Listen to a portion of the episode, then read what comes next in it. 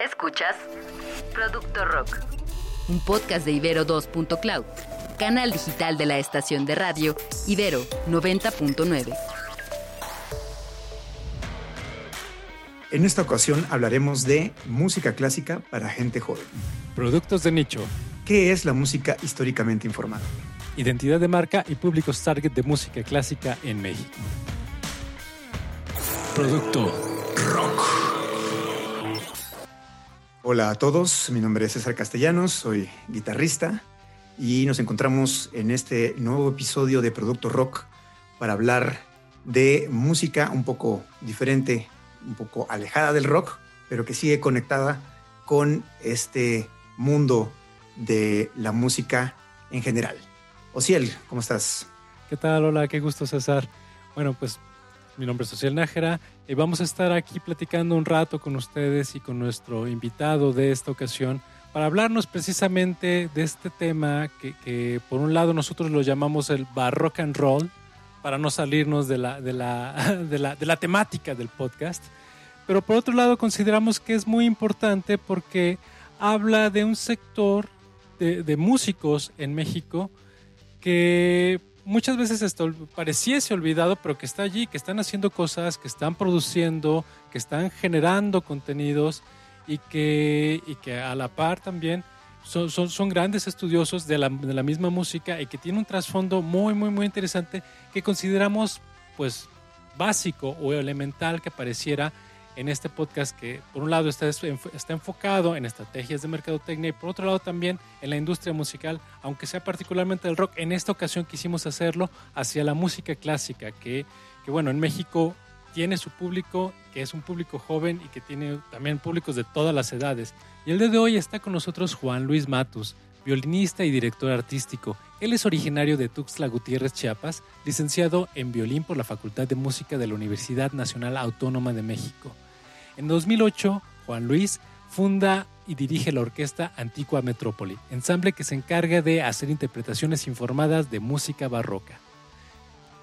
Juan Luis asimismo ha ofrecido recitales en Chile, Brasil, Hungría, la República Checa, Italia, Rumania, Alemania, Austria, Holanda, Bélgica, España, Portugal, Francia, Estados Unidos y Canadá.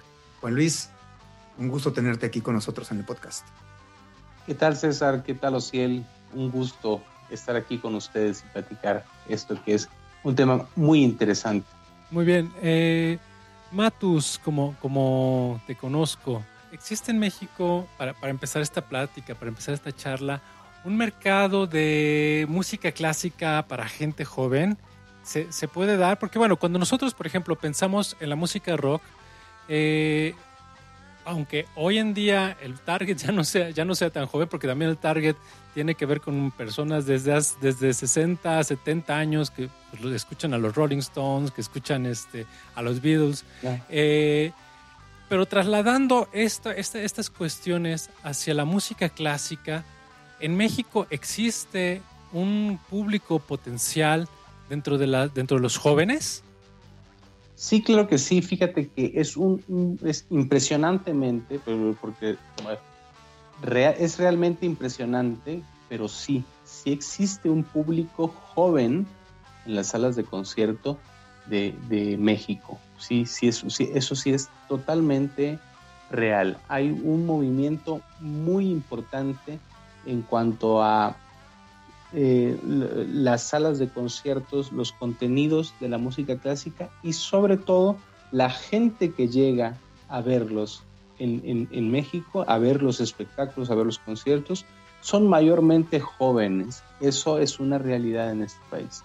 Y eso, eso, eso nos resulta muy interesante, ¿no? Porque pareciese que en un primer momento la música clásica ha sido relegada para, para gente que pues, pues es, muy culta o gente, que, o, gente mayor. Eh, me comentaba César, por ejemplo, hace unos momentos que en Europa eh, no se escucha, la gente joven no escucha mucha, mucha música clásica, ¿no? sino que es precisamente un mercado dirigido hacia los adultos y hacia los adultos mayores. Y bueno, a mí honestamente me sorprendió muchísimo que, pudiera haber en México un target que, ustedes han ubicado. Eh, déjenme decirles también que, tanto Matus como César, eh, ellos, ellos trabajan Ellos dirigen una agrupación musical que se llama Antigua Metrópoli y que bueno, están como muy al tanto de, este tipo de estrategias de mercado dirigidas precisamente hacia estos sectores. ¿Cómo lo hicieron ustedes para encontrar este sector? Pues bueno, mira, eh, eso es algo que, justo platicábamos con César hace un, par de días en, un ensayo eh, y, tuvimos la oportunidad de, siendo más jóvenes, o bueno, siendo joven, eh, de, hacer algunos viajes como, como, músicos en nuestro andar, ¿no? en, nuestra, en nuestra formación, en nuestro descubrir de, nuestro quehacer artístico, nuestra personalidad artística. Y eh, éramos dos jóvenes en aquel entonces, y dos adultos, muy curiosos y, muy ávidos de, escuchar, de ver, eh, de, vivir nuevas experiencias, incluso dentro de nuestro, de nuestro rubro, de, nuestro rubro clásico, de, la música clásica. Y justo eh, en algún par de viajes que hicimos, este, nos dimos cuenta, fuimos a las salas de concierto, escuchamos conciertos de muchas, de muchas este, índoles, incluso participamos en, Francia en un festival muy, muy enriquecedor, un festival en donde llegan más de 3.000 músicos de todas las, eh, latitudes y, y, de muchos estilos también, de muchos estilos en el, eh, música barroca, música, este, lo, que se le llama música clásica, pues, o sea, la música romántica o, moderna, eh, y fuimos a conciertos de rock, habían conciertos de jazz, de música del mundo, de música tradicional, vaya, habían muchísimos, muchísimos este, em, géneros en los cuales podríamos observar lo que sucedía en cada uno de ellos. Nosotros fuimos participando, nosotros fuimos eh, a tocar en este festival.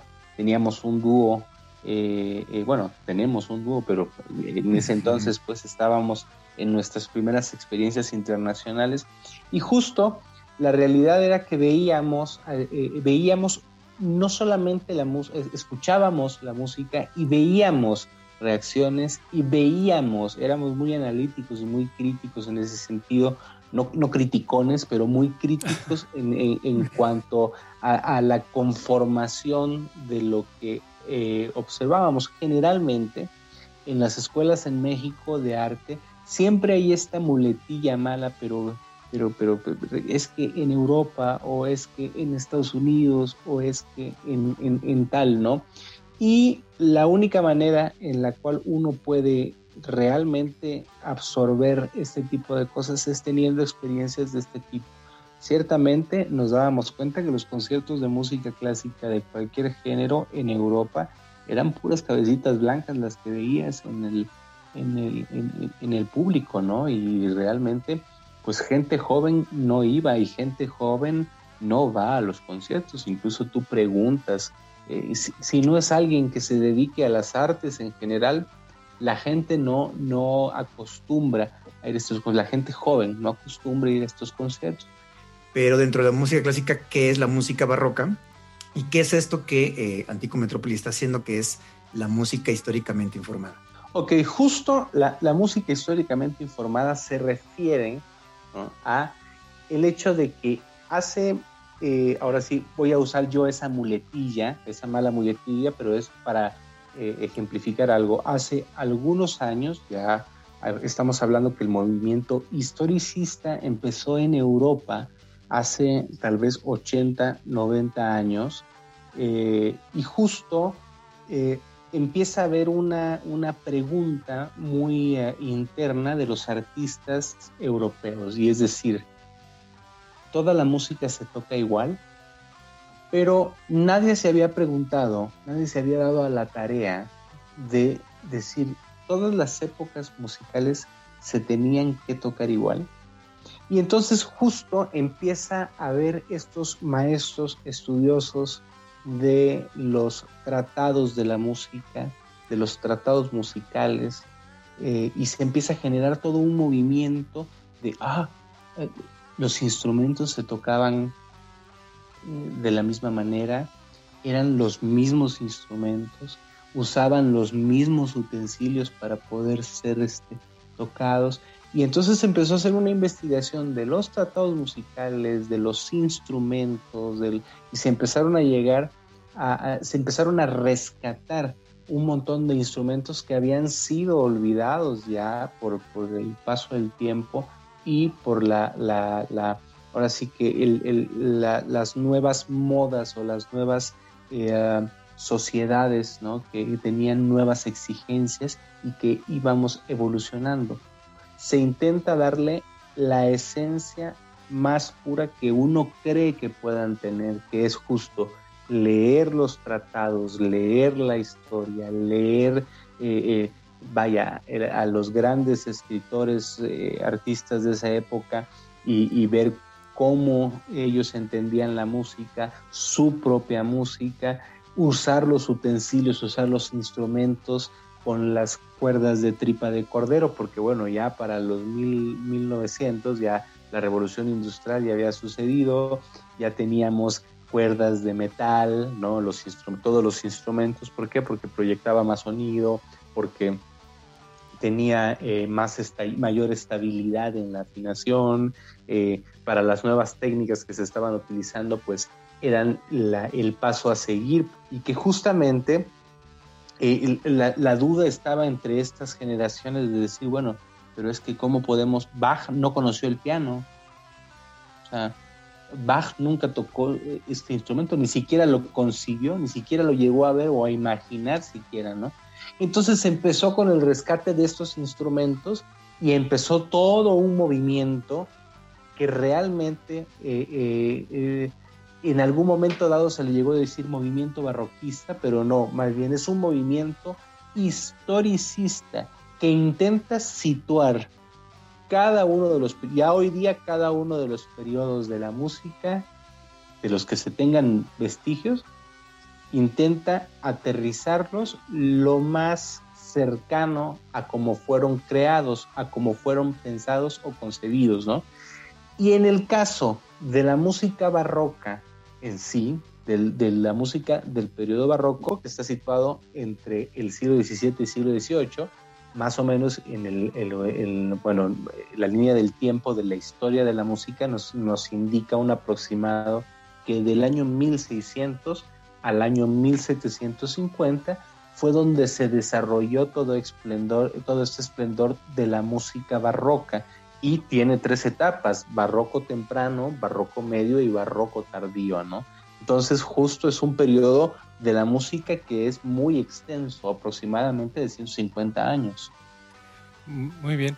Yo, yo algo que había pensado o que, me hiciste reflexionar ahorita es precisamente en, la idea, bajándolo o, al menos contextualizándolo dentro del rock, es por ejemplo muchos jóvenes hoy en día se acercan a la guitarra y de repente se compran un amplificador así pues, pues el, más, barato que encuentran y de repente dicen es que no puedo sonar como, como Jimi Hendrix, es que no puedo sonar como los Beatles. Y es donde viene esta parte precisamente, donde, que, que es la idea de, es que ellos utilizaban amplificadores de bulbos, de tal calidad, de tal marca, tal, este, tal tipo de, instrumento. Y entonces es cuando empiezan muchas veces, para, para mucha gente que, que se mete a, a, a, consumir este tipo de productos, eh, empieza este camino de conocer desde cómo funciona un amplificador hasta cómo funciona una guitarra y qué guitarra se tocaba exactamente y cómo se tocaba exactamente en esos momentos históricos para tratar de reproducir ese sonido hoy. Si no estoy mal, es, es más o menos esto lo que, lo que está proponiendo Antigua Metrópoli, ¿no?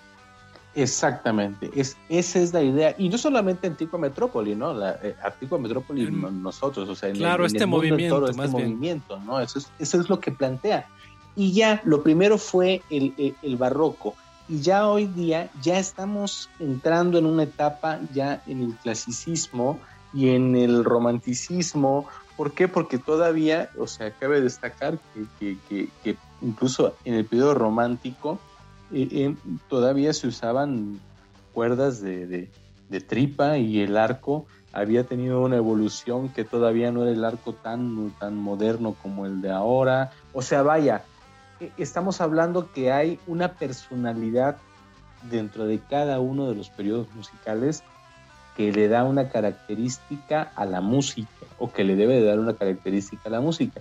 En este caso es muy interesante, fíjate, el, ejemplo que tú pones es súper interesante, porque estás hablando de Jimi Hendrix. Jimi Hendrix todavía puedes encontrar un video en el cual tú escuches y digas exactamente y veas la guitarra y digas, ah, esa guitarra es una Fender modelo tal y tal, tal, tal, tal, tal. Y el, el, amplificador es de bulbos y usaba unas, unas plumillas de tal material y tocaba eh, en algunas piezas tocaba con el dedo gordo eh, en el mástil de la guitarra. O sea, todavía puedes, tienes una idea de cómo sonaba, por supuesto, de cómo tocaba él y de qué utensilios eh, eh, utilizaba para poder sonar como sonaba. En estos casos, toda esa recreación está basada en libros y en pinturas, porque no había ni siquiera fotografías. Casi arqueológico. es casi arqueológico. Y una de las cosas que que, platica eh, Matus y que son interesantes es cómo de alguna manera eh, nosotros también empezamos a ver que eh, pues las grandes agrupaciones y esto mismo que decimos de otros géneros, ¿no? También musicales y no nada más de la música, ¿no? Sino en general esto que mencionas como de ver pues nuestro proyecto como un producto que finalmente tenemos que vendérselo a alguien, ¿no? Para generar el público, porque el público es el que va a decir me gusta esto, lo quiero consumir y voy a pagar, ¿no? Para ir a una sala de concierto, voy a pagar para una grabación. Y fue el, hecho de decir, vamos a, ser diferentes, ¿no? Este, ya somos diferentes porque pues vamos a hacer un ensamble un poco más grande, ¿no? Ya una orquesta, vamos a utilizar los instrumentos de esta corriente de históricamente informada, que si bien se está haciendo, pero pues lo vamos a hacer con más empuje. Y pues esto que comentaba Matus, ¿no? Primero, pues no tiene nombre, pero luego hubo que elegir un nombre y hubo que eh, eh, encargar hacer un, logo, ¿no? Pues porque queríamos ser diferentes, queríamos que el público nos identificara, ¿no?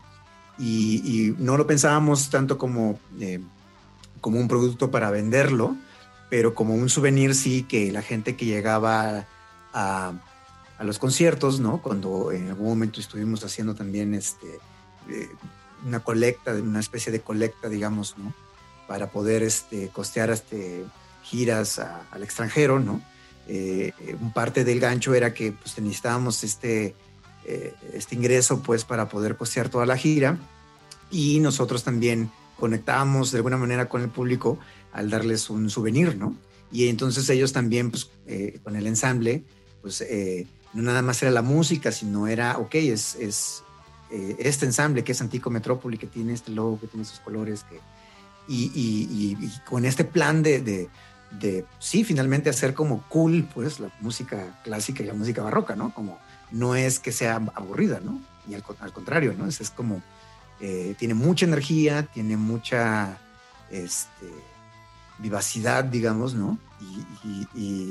y pues por eso en algún momento bromeamos y decimos que es el rock and roll, ¿no? O sea, es como nosotros queremos que, sea así, o sea, que sea algo que digas, ok, o sea, así como hoy escucho a Hendrix eh, escucho Led Zeppelin, eh, hoy me toca escuchar a Vivaldi, a Bach, ¿no? Que, son los igual los más conocidos, pero también pues empezar a insertar otros compositores, ¿no? Eh, que también esta parte pues no le hemos dejado, digamos que un poco el ensamble siempre he buscado este equilibrio, ¿no? Entre la parte académica fuerte, ¿no? Que, es parte de nuestra, este, nuestra meta, pues, ¿no? De hacer música clásica de alta calidad, música barroca, históricamente informada de alta calidad, y al mismo tiempo decir, bueno, necesito acercarme al público, ¿no? Y que el público vea que esta música, no porque sea de estudiar mucho o de conocer mucho, eh, está alejada de ellos y de su vida cotidiana, ¿no? Es música que pueden disfrutar en el día a día y, este, y, en esa fusión pues este, balanceamos para que la gente también conozca, también conozca nuevos compositores. ¿no? Hace no mucho, hace un par de semanas hicimos un concierto, imagínate, de las cuatro estaciones de Vivaldi, eh, eh, junto con una empresa que a lo mejor no la digo para no meter un golazo, pero los, los personas que fueron a verlo con los ojos cerrados, y era una empresa de aromas. Y entonces en cada uno de los movimientos empezaron a soltar un aroma y entonces estábamos no solamente escuchando la música, sino una personalidad olfativa dentro de cada uno de los movimientos de esta de, este, de este concierto, ¿no? Entonces, al final, lo que, la, lo que la gente, lo que ustedes se llevarán de un concierto de Antigua Metrópoli es realmente una experiencia interna. Y eso es, yo creo que, que, lo que eh, es eh, nuestra propuesta de valor, ¿no? Que, que, realmente es lo que le da valor a, a, a este ensamble. César, ¿algo más que agregar? Bueno, pues si quieren escuchar de Antigua Metrópoli, pues tenemos las redes, las redes sociales, ¿no? Y principalmente YouTube, ahí pueden encontrar muchos videos con los conciertos. Eh, también cabe destacar que eh, hacia la última etapa de Antigua Metrópoli, pues se han logrado pues muchas alianzas importantes, ¿no? Con grandes eh, músicos internacionales, ¿no? Y entonces, pues tenemos invitados de talla internacional y em, en los videos en YouTube pueden encontrar eh, mucho de, la música que hemos estado haciendo y los conciertos que hemos tenido con, con todos estos invitados. ¿no? Y eh, nos encuentran en todos lados como Antigua Metrópoli, eh, Antigua Metrópoli, Antigua con QVA, Metrópoli, en Facebook, Instagram y YouTube. Ahí es donde pueden escuchar más música. Perfecto. Y TikTok. Ya en TikTok también, ya para, agregarnos a la, a la modernidad. exacto. Bueno, el único, el único TikTok barroco que van a encontrar, ya saben. No, hay varios, ¿eh? ah, de verdad. hay varios. Para, que veas mi desconocimiento. Eh. Muy bien, en resumen podemos decir que también esta, esta música de nicho eh, tiene sus estrategias comerciales, tiene sus propuestas mercadológicas, y que, y que muchas veces no se diferencia tanto a las bandas que están allá afuera de, jóvenes. Bueno, en el sentido, en el sentido de, las propuestas comerciales. Eh, y que, pues bueno, los jóvenes también pueden llegar y acercarse a estas, a estas propuestas que tienen un trasfondo cultural muy amplio, que están hechas por expertos y que están hechas por gente que se informó a profundidad sobre el tema. Entonces, aunque no escuchemos tal vez un violín ya con tripas de cordero, este, que, a, ver todavía eso. Claro, claro, por supuesto. Con, tripa de cordero. Sí, sí, sí. Todos los instrumentos que, tocamos son instrumentos réplicas de la época. Todo esto es lo que van a encontrar con Antigua Metrópoli. Una profundidad en el estudio de la música, una experiencia, eh, van a encontrar una, una cuestión sensitiva, olfativa. Pues bueno, los invitamos a que, a que, los, a que los busquen en sus redes sociales. agradecemos a todos los que nos están escuchando allá afuera. Mi nombre es Social Nájera. Mi nombre es César Castellanos. Agradecemos a Juan Luis Matus. Bueno, los invitamos a que nos sigan escuchando en nuestra próxima emisión y pues muchas gracias por estar con nosotros. Hasta, luego. pronto. Producto Rock se transmite a través de Ibero.2, canal digital de la estación de radio. En los podcasts de Ibero.2 hay espacio para la literatura y la filosofía. José Babú y Aldavi Olvera se mudan al mundo de los podcasts con su legendario dublineses para continuar su revisión a fondo con diversos protagonistas de la cultura y la contracultura moderna. Escucha su primera temporada en plataformas de audio y en ibero2.cloud. Ibero.2 Música para pensar.